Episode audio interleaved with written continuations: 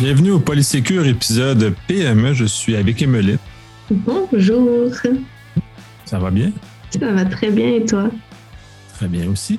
Euh, Aujourd'hui, nous allons parler de la gestion des outils collaboratifs, euh, qui est euh, une enveloppe assez large pour, entre autres, discuter des endroits où on stocke nos fichiers, notre contenu, nos informations sur Internet, parce que maintenant, c'est tellement facile de les stocker sur ce genre de choses-là. J'ai eu d'ailleurs plusieurs interventions sur les médias sociaux que tu as faites qui ont donné des, des, réponses très intéressantes dans lesquelles on va probablement aborder en partie. je vais te laisser commencer à introduire ton sujet, puis on va dialoguer comme on fait d'habitude. Ben oui, certainement. Merci une nouvelle fois pour l'audience. Euh, merci une nouvelle fois pour l'invitation. Toujours très heureuse de pouvoir collaborer avec toi.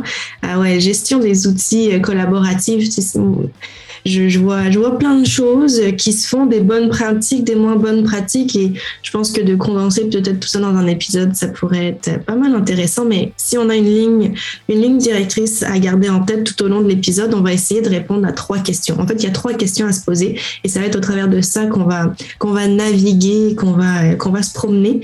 Première question, c'est le où où est l'information? C'est quoi les lieux de stockage où est-ce que je, je stocke mon information? Ma, deuxième question, c'est le quoi. Quelles sont les informations que j'ai en ma possession? Et ma troisième question serait ben, le qui.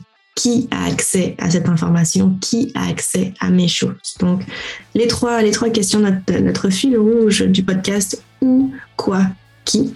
Euh, le où, puis euh, on rentre direct dans le vif du sujet comme ça. Le lieu de stockage, il est de notre devoir de prendre toutes les mesures nécessaires pour contrer la perte, la destruction, la falsification. On oublie aussi, mais des données qui sont falsifiées, on veut qu'elles soient conservées sur des supports informatiques ou autrement, peu importe, mais quelles sont nos options? Et déjà, je te disais en que je voulais quand même faire une petite mention au papier. Parce que on est passé à euh, télétravail, on est passé un peu nuagique, oublions pas la sécurité physique. On a peut-être encore des dossiers papier et leur sécurité doit faire partie prenante de notre stratégie global. Euh, toi, est-ce que tu travailles encore avec du papier ou plus Moi, j'ai même pas d'imprimante à la maison, mais je suis curieuse de t'entendre de ton côté. Moi, je travaille encore, ben, du travail avec du papier, c'est euh, un bien grand mot. J'aime prendre des notes sur du papier. Euh, je sais pas, j'aime le, côté manuscrit de prendre des notes, puis ça, ça a le bénéfice d'aider ma mémoire aussi, qui est un peu vieillissante, fait que ça l'aide à, à, inscrire dans ma mémoire quand je l'écris sur du papier. Euh, oui, j'ai une imprimante pour plusieurs raisons, dont mes, mes enfants qui impriment comme en fou, mais au-delà de ça, personnellement, à part des quelques papiers formels que je dois euh, absolument imprimer, j'imprime pratiquement rien ou j'imprime les informations que j'ai à remettre à mon comptable, par exemple. Fait que non, j'ai peu de traitement papier en tant que tel. Cependant, euh, je suis très d'accord avec toi que on oublie, parce qu'on est tendance à faire juste du cyber, donc d'oublier que le papier est dans le cycle de l'information quand c'est de l'information qu'on cherche à protéger. Donc, il faut s'assurer de l'inclure dans notre réflexion, qu'il y ait un passage de papier vers, vers le numérique, du numérique vers le papier, par, l'impression, entre autres, qui est une façon, il faut, en tenir compte dans l'ensemble du processus. les gens ont tendance à négliger aussi ce volet-là parce qu'ils l'oublient, parce que c'est moins sexy que les moyens numériques pour, euh, pour traiter l'information. Fait que oui, ça en fait partie. J'ai une à la maison, j'ai un, bidule avec qui, qui, masque les, informations en, angle par-dessus dans certains cas. C'est tout dépendant de la nature du papier. Parce que genre, je ne fais pas juste générer mon papier, j'en reçois. Puis j'ai des informations souvent que mon adresse ou certaines informations que je considère un peu plus sensibles.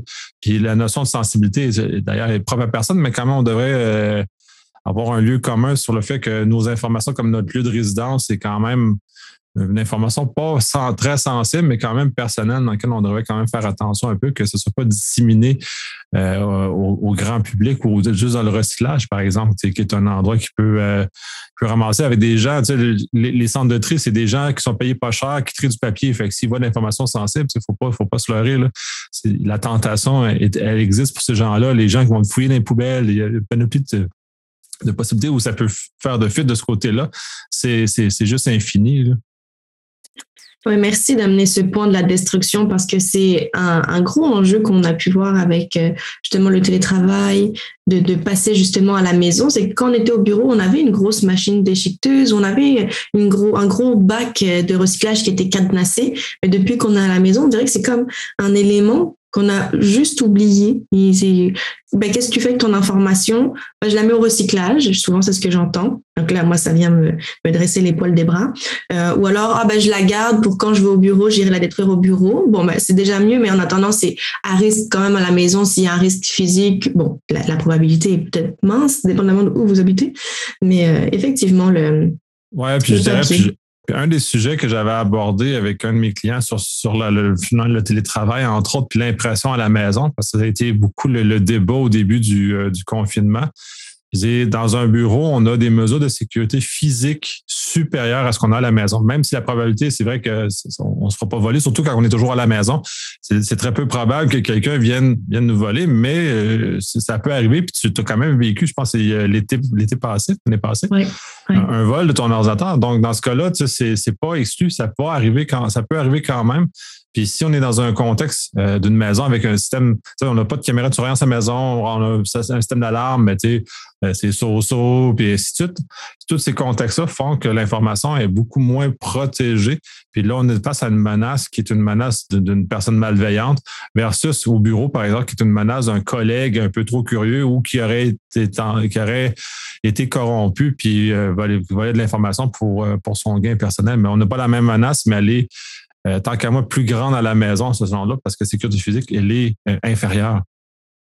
Oui, ouais, non, je suis, euh, je suis vraiment d'accord, avec toi pour, pour, pour cette portion physique. On a maintenant le numérique, bien entendu, mais le numérique, on oublie un petit peu. on pense tout de suite au numérique en ligne et c'est là qu'on va, on va parler le, plus des dossiers numériques en ligne, le cloud, mais on peut penser aussi aux dossiers numériques qui sont hors ligne. C'est tous les documents qu'on peut avoir sur notre ordinateur, sur un disque dur, qui sont numériques, mais qui sont hors ligne, qui sont pas connectés au web. Nos documents Word, nos documents Excel, nos images, tous ces fichiers-là sont des de l'actif numérique également et euh, les dossiers, les dossiers numériques en ligne, bien entendu. Et, euh, notre premier réflexe, c'est probablement de penser justement aux espaces de stockage, aux fameux clouds, mais pensez aussi à votre outil comptable. si vous utilisez QuickBook, euh, ZoBook, peu importe l'outil comptable en ligne, ou même le CRM, notre CRM qui vient euh, avoir beaucoup de données sur notre clientèle, sur des partenaires, sur des collaborateurs. C'est beaucoup de données sensibles également, beaucoup de données confidentielles. Donc pensez à ces outils-là également parce que ça renferme beaucoup, beaucoup d'informations à la fois sensibles, à la fois confidentielles. Euh, oui, tu voulais ajouter quelque chose? Oui, ben, c'est important. dans le contexte de la, loi 25, qui était la PS 64, euh, c'est très important d'avoir, d'informations sensibles. Donc, dans le, cas d'une fuite, puis c'est là où ça va être important. Et tu, vas, aborder le, ça, c'est le où. Il faut faire l'inventaire de, cette information-là parce que si un de ces fournisseurs-là, si on arrête d'utiliser un de ces fournisseurs-là, qu'on ne détruit pas l'information, c'est tous ces éléments-là, il faut en tenir une trace parce qu'on ne peut pas laisser moisir cette information-là éternellement chez un fournisseur qui, qui que c'est pas ça qui va détruire l'information une fois qu'on a cessé d'utiliser le produit. La façon de le détruire est propre à chacune de ces plateformes-là.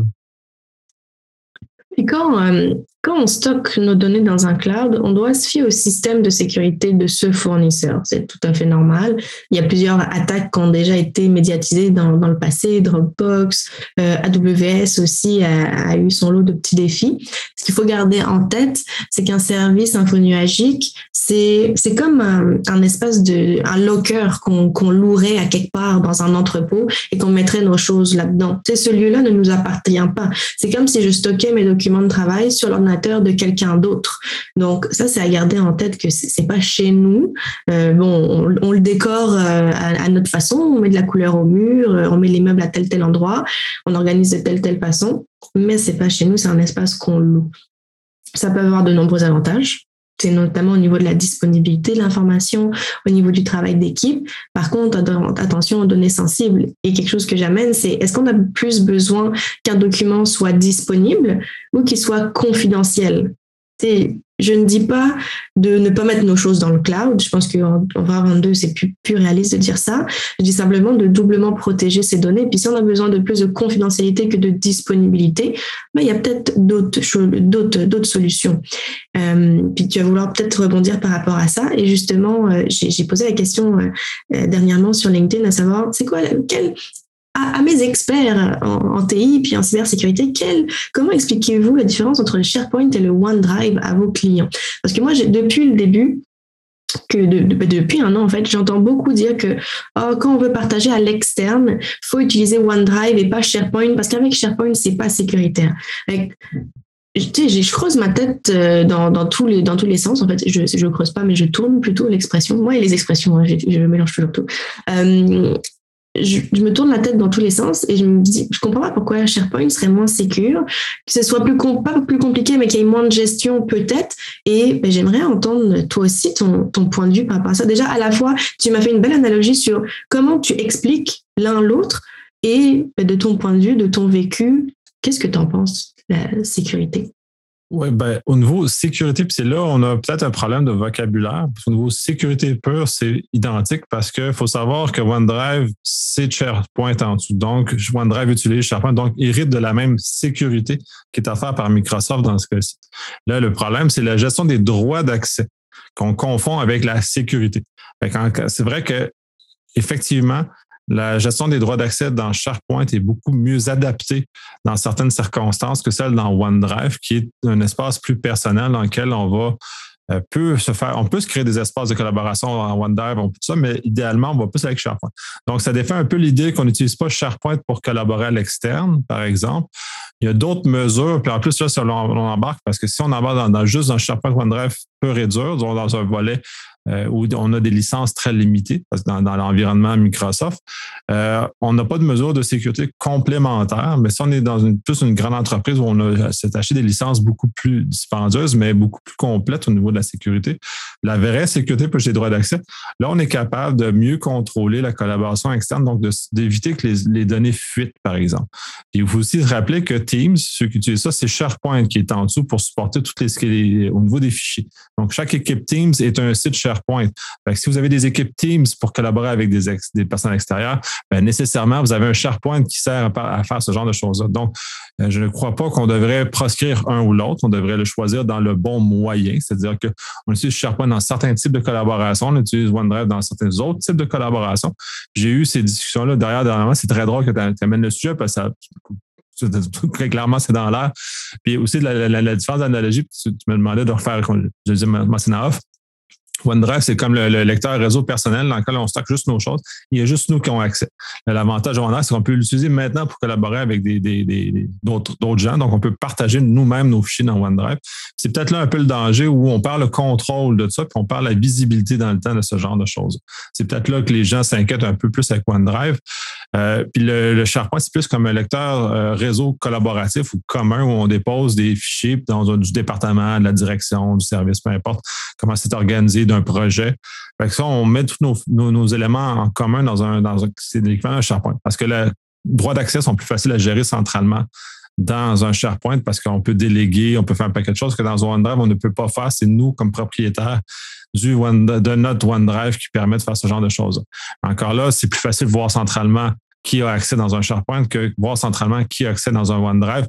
Et là, il y a le danger d'oublier pendant, pendant longtemps d'ailleurs, des fichiers qu'on a partagés avec l'externe, puis que si notre relation d'affaires avec cette personne-là change, puis peut devenir hostile dans certains cas, mais si on maintient un oublié qu'on avait partagé ces fichiers-là avec ces personnes-là, ben, on se retrouve avec une situation plus complexe. Là, on parle de SharePoint OneDrive, euh, c'est équivalent à tous les systèmes de partage de fichiers là, comme Dropbox, G Drive, peu importe la technologie que vous utilisez. On a des, des concepts qui sont similaires et on oublie avec le temps de, de, de décrocher les, les, choses qu'on partage. Euh, moi, OneDrive, SharePoint, je suis dans un environnement plus Microsoft. je suis familier puis je, suis davantage vigilant, mais euh, récemment, je me suis rendu compte dans mon Dropbox que j'avais partagé un dossier avec quelqu'un avec qui je n'ai plus de relation d'affaires. J'étais comme, ah, ben là, ce serait peut-être le temps que je coupe le, le, le, dit, le dit partage que j'ai fait aussi. Fait ces éléments-là, on oublie longtemps. Euh, tu dis des, éléments de partage. À qui on partage? On peut aller même dans les réseaux sociaux. À qui on partage une page LinkedIn, Facebook, parce qu'on peut avoir des collaborateurs. Là aussi, il peut y avoir des informations. Est-ce que ces collaborateurs-là, s'ils changent de statut dans le temps, faut euh, faire par état des droits d'accès en conséquence? Fait que c'est une ramification qui est assez vaste c'est très important d'avoir l'inventaire. On revient toujours à l'inventaire de ces, endroits-là où on a toute notre information. Puis là, je vais te repasser là-bas parce que j'ai vraiment trop parlé sur le sujet. Non, mais c'est parfait. C'est, il y a plein de pépites que tu nous, que tu nous as données. Et, je rebondis sur le dernier point avant de rebondir avec, euh, après, avec certains, certains autres ensuite. Sais, justement, le partage, c'est aussi de dire, bah, il y a un moment où est-ce que j'ai fait appel avec une, une compagnie en publicité qui m'a aidé avec ma pub sur Facebook. Je leur ai donné des droits d'accès, des droits d'admin, retirer les dons. Pareil, Google Analytics. Et, là, je, je porte le blâme sur moi-même aussi. De dernièrement, je suis retournée dans mon Google Analytics j'ai, ah oui, il y a cette personne qui est admin. Ouais, peut-être qu'il faudrait la tirer parce que effectivement, c'est quand même des, choses. Bon, c'est quelqu'un à qui je fais entièrement confiance. Là n'est pas la question, mais quand même. Et ça m'amène à, est-ce qu'on fait, est-ce que vous faites, et je vous invite à le faire, la liste des accès externes qu'on donne parce qu'on est des humains et que la vie va vite et qu'on oublie. si je donne accès à quelque chose, marquer le don sur, on pourrait se faire un beau Excel et, euh, et se mettre des notes par rapport à ça et le réviser de temps en temps les deux mots hyper importants que tu as mentionnés et que je veux remettre euh, euh, sur le, sous le spotlight que je veux remettre en lumière, c'est la notion de sécurité versus gestion des accès. Je pense qu'effectivement, il y a un, mix-up qui se fait entre ces deux notions-là, effectivement, que bon, une, mauvaise gestion des accès peut amener des enjeux de sécurité. Une bonne gestion des accès limite quand même grandement les enjeux de sécurité. Donc, j'aime vraiment ces deux mots-clés et je pense qu'on qu'on peut les retenir et mettre un petit astérix à côté euh, dans notre tête. La deuxième, euh, le deuxième volet, de notre question, c'est quoi?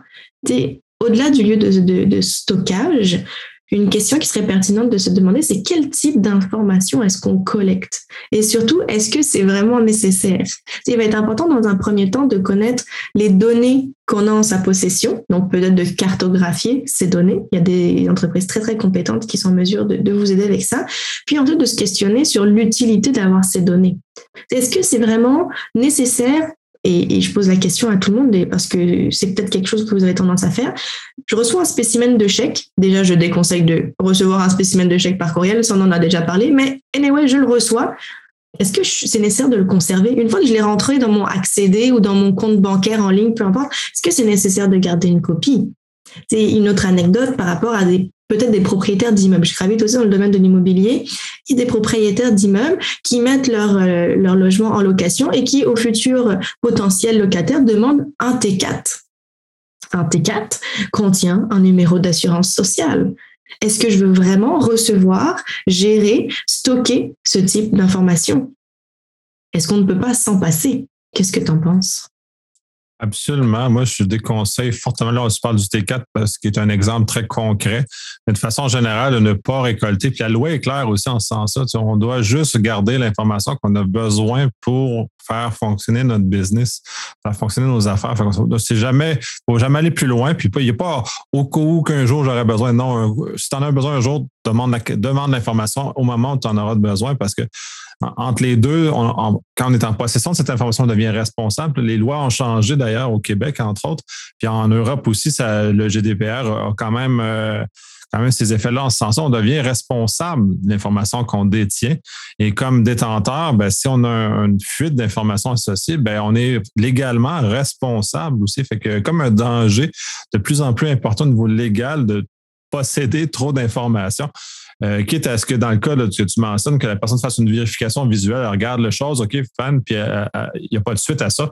C'est un élément qui peut être fait parce que cette personne a besoin de vérification, parce ça, elle fait juste cocher. Puis j'avais même un exemple similaire que ça. Il y avait le, passe vaccinal qui avait été demandé à mes enfants, que le, une, activité, une chose sportive demandait qu'on leur envoie le passe vaccinal. Je dis non, non, on n'enverra jamais ça. C'est mal. On va juste montrer à la personne sa voix, elle va cocher sur son dossier. J'ai confirmé que l'information, elle est correcte. Parce que c'est juste l'information qu'elle a besoin de savoir, c'est que c'était, quitte à mettre juste la date d'expiration, ça a besoin de savoir si on va expirer à un moment donné. Mais c'est tout. Fait que là, c'est de limiter la, portée. Puis je m'étais insurgé. je pense que je me suis pas fait des amis dans cette association sportive-là parce que j'ai troublé un peu le, le, processus. Mais les gens ne sont pas familiers avec ça. Il faut faire attention à ce qu'on récolte, ce genre de choses-là. J'aimais aussi le, le spécimen de chèque. J'ai été confronté une situation comme ça dernièrement. ce que je fais dans ce temps-là, je marque le nom de la compagnie sur le spécimen de chèque. Fait que s'il y a une fuite, je sais sur qui je vais aller frapper après. Fait que là, je me mets des, marqueurs dans l'information que je distribue dans les contextes où des fois on est obligé de, le faire, même si c'est pas recommandé parce que bon, la vie étant la vie. Fait que je vais aussi mettre des marqueurs comme ça qui sont importants. Puis j'ai même commencé, puis ça, je suis complètement dans un autre sujet, mais le Gmail permet ce genre de choses-là. On, on prend notre adresse courriel, on prend plus on ajoute à la fin de notre, de notre adresse plus quelque chose, puis on est capable de plus Netflix. Fait notre adresse, mon adresse euh, Gmail pour mon compte Netflix, c'est euh, mon adresse, mon début d'adresse plus ça à gmail.com. Et c'est toujours dirigé vers ma boîte principale. Fait que si c'est Netflix qui fait fuiter mon information, ben le Netflix, vous avez, on a un problème. Là. Ça fait fuiter mon information. Fait qu'on met des marqueurs comme ça pour venir sur les choses, puis là, ben, je termine là, puis je je te repasse la parole.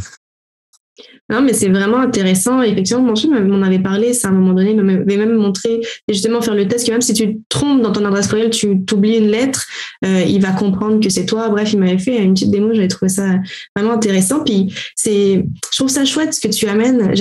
On n'a pas nécessairement euh, parler de, de, l'aborder, mais c'est vraiment pertinent de dire est-ce qu'on ça pourrait pas être nous l'acteur de changement? Déjà de se faire des marqueurs comme ça, mais pour euh, l'association sportive, c'est d'être l'acteur de changement, de dire non, il y a quelque chose qui fonctionne pas dans votre processus, c'est pas sécuritaire. Tout le monde le fait depuis toujours parce que c'est plus facile, mais en termes de sécurité, ça ne fonctionne pas. Moi, dernièrement, pour donner un autre exemple concret, euh, je me fais en ce moment accréditer par un ordre professionnel que je vais taire, mais euh, pour pouvoir que ma formation soit accréditée, pouvoir la dispenser auprès des auprès des membres. Et puis dans le formulaire d'inscription, il te demande ton numéro de carte de crédit, ton CCV, ta date d'expiration, puis il demande que tu envoies ça par courriel. J'ai envoyé le formulaire sans ces informations en disant pour le paiement, ça va me faire plaisir de vous payer, c'est normal, mais je ne vais pas mettre mes informations dans un formulaire qui va être envoyé par courriel. On s'appelle, envoyez-moi euh, des coordonnées que je peux faire un virement directement, peu importe, mais ça ne fonctionne pas. Donc oui, tout plein de tout plein de bons points effectivement par rapport à la collecte, se re-questionner sur cette collecte et ne pas hésiter quand on est face à une situation que on commence à être sensibilisé et à être moins à l'aise avec ce partage de données à, tout va, ben de, de challenger la place, de challenger l'entreprise, de dire tu collectes ça mais je comprends pas. Moi dernièrement j'ai reçu euh, une infolette, déjà je comprends pas comment je me suis abonné à cette infolette et en bas de page j'avais pas se désabonner, c'est pas normal. Bon c'est même anti loi anti pourriel et etc. Mais c'est pas normal donc on, je le souligne, c'est comme j'ai reçu votre je voudrais être désabonné. Et d'ailleurs, il manque peut-être quelque chose en bas de page. Ensuite, on revient dans, nos données comment je protège comment je protège ces accès? Vous voulez vraiment, vous savez, moi, je, suis très, très friande de toute la, sécurité, puis les mots de passe, puis très, très militante d'avoir un mot de passe robuste, unique et d'avoir le double facteur. Donc, je ne peux pas m'empêcher de faire un petit, une petite note par rapport à ça. Aussi bien dans le numérique en ligne que hors ligne. Si on pense sécurité de base, même rien que pour le papier, ça devrait être minimalement conservé de façon sécuritaire dans un tiroir fermé à clé. Probabilité les choses sensibles, on ferme ça à clé, on retourne au, bon vieux locker à clé. Si on pense sécurité de base pour nos dossiers numériques, mais hors ligne, on pourrait penser à la protection par un mot de passe. Mettre un mot de passe à notre fichier Word, un fichier Excel, c'est possible. Et j'avais une question pour toi par rapport à ça tout de suite après. Et dossier numérique, ben vous en doutez, mot de passe robuste, mot de passe unique, activer mon double facteur d'authentification. Je suis tombée sur un, article dernièrement qui venait euh, montrer une faille dans les mots de passe directement dans Microsoft. si j'ouvre mon fichier Excel, je fais fichier, ajouter un mot de passe, puis là, c'est protégé par un mot de passe. C'est un, article qui parlait d'une faille que comme tu peux le, le, mettre sous forme de point zip, puis que quand tu le déchiffres, finalement, tu arrives à bypasser ce système-là. Je vois que tu hoches de la tête. Est-ce que tu veux euh, et tu peux nous en dire un petit peu plus? Oui, ben essentiellement, les, euh, les, mots de passe ou les fichiers Word, Excel, PowerPoint sont une mesure de sécurité inefficace et sont très faciles à casser. Euh, parce qu'il y a un défaut dans la, dans la fabrication de ce processus-là. c'est même étrange que ça soit comme ça, mais c'est pas une bonne, un bon mécanique, une bonne mécanique pour faire ce genre de choses. Si on veut, si on veut verrouiller un fichier vraiment, il y a d'autres façons. On va utiliser un, un enveloppe euh, euh, externe, c'est-à-dire comme un, zip, par exemple, qu'on va mettre un mot de passe, mais un zip sur, qui va utiliser un logiciel qui l'utilise correctement aussi, qui fait le chiffrement de euh, qui utilise une structure qui, qui, qui est meilleure. Donc oui, effectivement, euh, c'est une drôle d'idée de croire que c'est bien protégé. Pour les fichiers Word, Excel, PowerPoint, à la limite, pour ceux qui sont plus habiles, il y a Microsoft Information Protection qui est une chose qui est liée avec un abonnement euh, Office 365 dans lequel on peut rajouter une sécurité supplémentaire Euh, ça demande un peu plus de manipulation, c'est un peu plus complexe. Mais là, on peut arriver effectivement à ce genre de choses-là. Mais encore là, c'est pas des moyens adaptés pour protéger le contenu des fichiers. C'est pas fait pour ça. Si on est inquiet pour le chiffrement d'informations, il faut utiliser des choses qui sont adaptées à ça? Ça, ça ne l'est pas. Euh, puis justement, dans, le véhicule, là, si on parle de, stockage euh, de type Dropbox, OneDrive, et ainsi de suite, il y a des produits comme BoxCryptor qui permettent justement de chiffrer les fichiers dans ces stockages externes. Tu parlais de, de, de, l'information qu'on met là-dessus, qu'on veut la protéger. Est-ce que le fond, le, le locker qu'on loue, est-ce que le, propriétaire de celui-ci est fiable. Euh, des fois, on peut douter. Euh, l'information, est-ce qu'elle est, euh, on parle, on de souveraineté de données aussi, tant, qu'à, parce que certaines, certaines compagnies qui sont soumises à des notions de souveraineté de données, est-ce que les données sont stockées au Canada? Est-ce qu'elles sont stockées aux États-Unis? Est-ce qu'elles sont stockées en Europe? Est-ce que l'équivalence des droits européens et des lois européennes est suffisante pour vous euh, réconforter? Est-ce que selon vos, euh, votre exigence légale, dans le monde financier, euh, c'est très important ce genre de choses-là, de savoir où réside l'information et dans quelle mesure on peut la faire sortir du pays? L'information biométrique ne doit pas sortir des frontières. Ça, ça fait partie des lois québécoises, par exemple. Donc, il y a des défis comme ça qu'il faut savoir, mais au moins minimalement l'usage de, de, chiffrement comme BoxCryptor, qui, qui est, à mon avis, un bon produit. Il doit en exister d'autres, mais j'en connais pas d'autres. Je parle juste de ce que je connais dans ce cas-ci. je ne fais pas la promotion spécifiquement de ce produit-là, mais euh, est un avenue dans lequel on peut utiliser pour protéger adéquatement nos informations. Puis même BoxCryptor permet du partage sécurisé. Puis bref, il y a une, mécanique entourant ça qui permet justement ce, type de choses-là. Donc, à toutes celles et ceux qui ont encore leur mot de passe dans un fichier Excel et qui ont bonne conscience en ayant mis un mot de passe dessus, ce n'est pas adéquat malheureusement. Il y a des failles avec euh, ce processus de, de protection. Donc, mauvaise idée, mauvaise, mauvaise idée. On a parlé de est-ce que je fais l'inventaire des accès externes que j'accorde? Qui a accès à mes choses? Donc, il va être important de savoir qui a des droits d'accès, pourquoi. Euh, nécessaire d'accorder les accès appropriés aux bonnes personnes aussi. Puis, euh, rapidement, on, peut répertorier trois, trois principaux niveaux d'accès. Le fait de pouvoir visualiser un document. Donc, je donne accès à Nicolas Loïc, je te donne accès à peu importe euh, un, document. Mais toi, tu peux juste le voir, tu peux juste le lire. Sinon, il y a l'option de pouvoir commenter aussi, pouvoir mettre des commentaires, ou bien le l'accès premium, si on veut, c'est de pouvoir le modifier. Donc là, c'est utile pour les quand on, travaille sur un même dossier puis qu'on veut travailler conjointement là-dessus.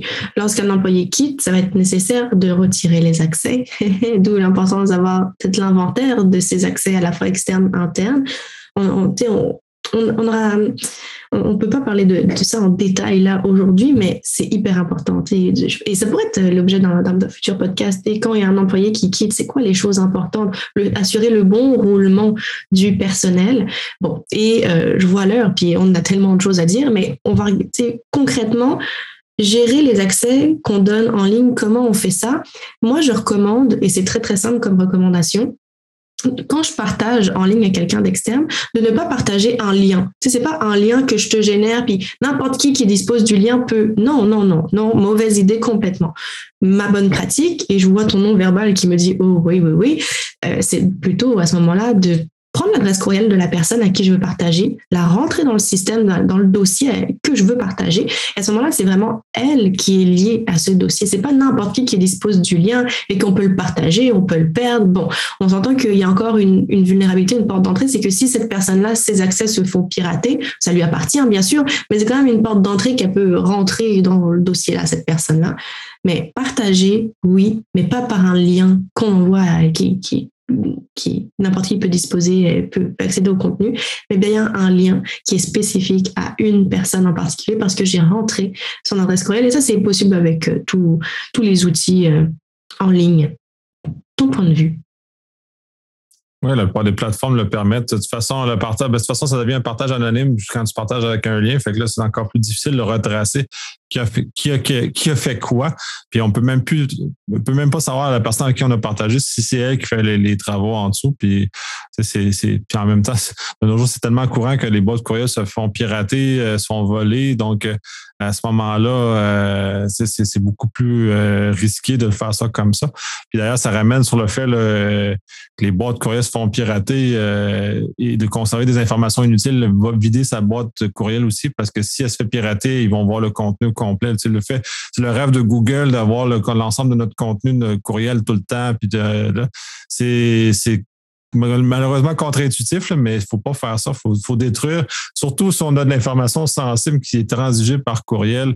Euh, si vous voulez, archivez-la à côté, offline, ailleurs, mais ne laissez jamais ça dans vos systèmes ou dans votre client courriel parce que c'est ça va vous arriver de vous faire pirater. Je l'ai vu, j'ai eu des cas où les boîtes courriels sont faites euh, complètement euh, fuitées dans le dark web, dont le contenu des liens, comme tu mentionnes, dont les, adresses NAS, dont les, numéros NAS, dont les numéros de carte de crédit, dont ces affaires-là qui ont suivi. Donc, euh, ça peut causer des soucis très, très importants de, cette, de cette nature-là. là Ouais, donc c'est euh, important de, je pense qu'on a parlé de et on a mentionné plein de petites pépites, plein de, petites choses qui va qui, mériteraient d'être synthétisées peut-être, mais on, y reviendra éventuellement.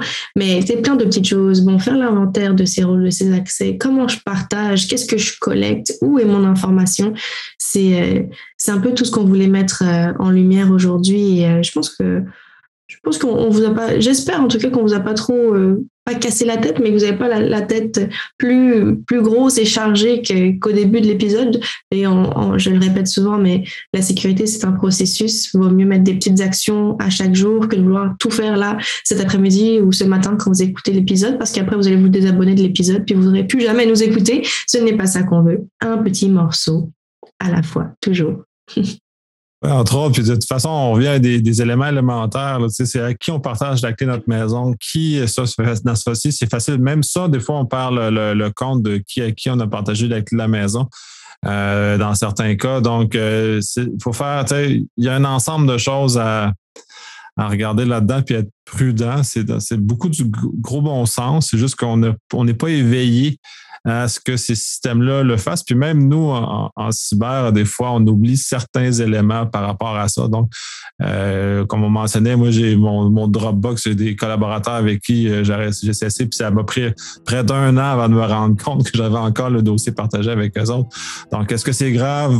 Dans ce cas-là, non. Est-ce qu'il y avait des fonctions sensibles? Non. Dans ce cas-ci, c'était pas super grave, mais dans d'autres cas, c'est important d'avoir euh, surveillé votre information sensible. On revient toujours à ça. Faites, faites attention à, votre, à vos trésors qui vous permettent d'être en affaires, qui vous permettent de, vivre euh, en toute quiétude. Oui, absolument. Absolument. Un beau mot de la fin, ça. Et de sages paroles. Toujours un plaisir. Effectivement, toujours un plaisir. Fait qu'on se dit à la prochaine. À très vite. Bonne journée.